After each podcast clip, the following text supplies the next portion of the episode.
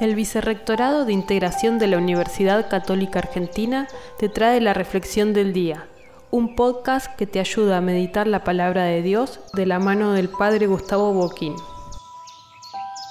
Miércoles 27 de julio. Escuchamos estas dos parábolas que nos cuenta el Evangelio según San Mateo, capítulo 13, del 44 al 46, en donde se pone de manifiesto las opciones, elecciones y decisiones. Debemos elegir y preguntarnos verdaderamente cómo se manifiesta el reino en mi vida, cómo me interpela, aquello que nos despierta el amor, el deseo de justicia, que nos exige comprometernos con el otro, son llamados que bien pueden considerarse llamados del reino. ¿Cómo respondemos?